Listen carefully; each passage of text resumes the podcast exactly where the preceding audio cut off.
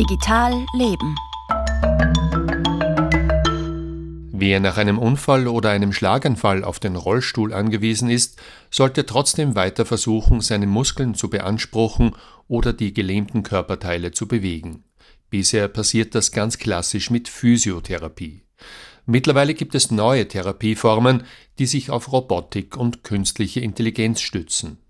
So wurde in Wien gerade ein Therapiezentrum eröffnet, in dem Rollstuhlfahrende mit Geräten wie etwa einem Exoskelett, einer robotischen Stütze, stehen und gehen können. Irmi Wutscher hat sich die neue Therapie angesehen. Ich stehe in einem neuen Physiotherapiezentrum in der Seestadt Aspern. Es sieht hier ein bisschen anders aus als sonst. Anstatt Gymnastikbällen und Matten stehen allerhand Maschinen herum. Dazwischen Monitore, überall surrt es. Hier sollen nämlich Patientinnen und Patienten mit Hilfe von robotischen Geräten trainieren. Einer der Gründer des Therapiezentrums, Gregor Demblin, sitzt selbst im Rollstuhl und berichtet von seinen Erfahrungen, als er zum ersten Mal so ein Exoskelett benutzt hat. Ja, also das Exoskelett ist im Prinzip ein robotischer Anzug, das heißt, das sind Motoren auf der Seite, da ist ganz viel Technologie drinnen und gesteuert wird es im Prinzip über die verbliebenen Oberkörperfunktionen. Das heißt, die Sensoren in den Beinen messen, ob das Gewicht vom Oberkörper und vom gesamten Körper massiv stabil am nächsten Fuß steht und wenn das ganze Gewicht auf dem nächsten Bein steht, dann wird der Schritt ausgelöst. Nicht nur die Beine werden hier mit robotischen Geräten wie einem Exoskelett trainiert, sondern auch alle anderen Körperteile.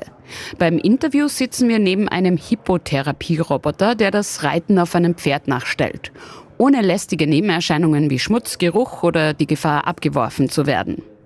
Die Reitbewegung trainiert nämlich die Muskeln des Rumpfs.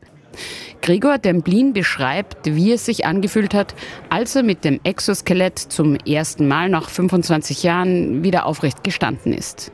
Ja, wie fühlt sich's an? Ich meine, es ist schon einmal unglaublich, aufrecht zu stehen, die Belastung auf den Beinen.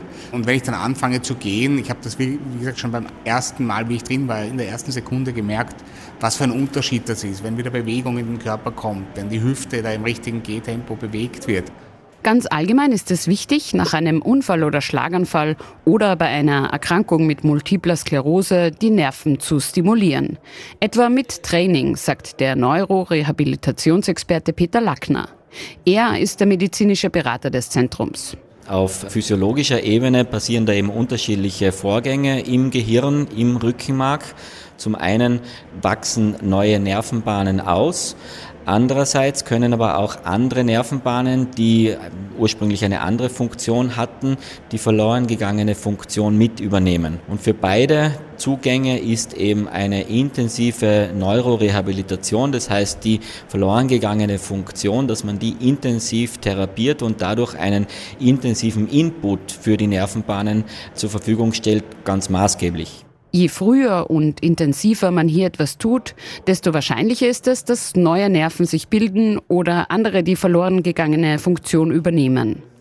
Das passiert bisher schon in der herkömmlichen Reha, etwa nach einem Unfall.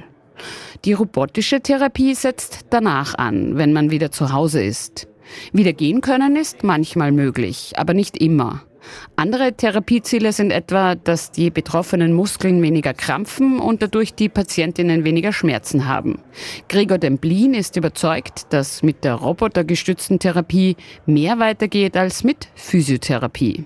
Also in meinem Fall wäre Gehen mit einer klassischen Physiotherapie gar nicht möglich oder so aufwendig, dass mir das kein Krankenhaus anbieten würde.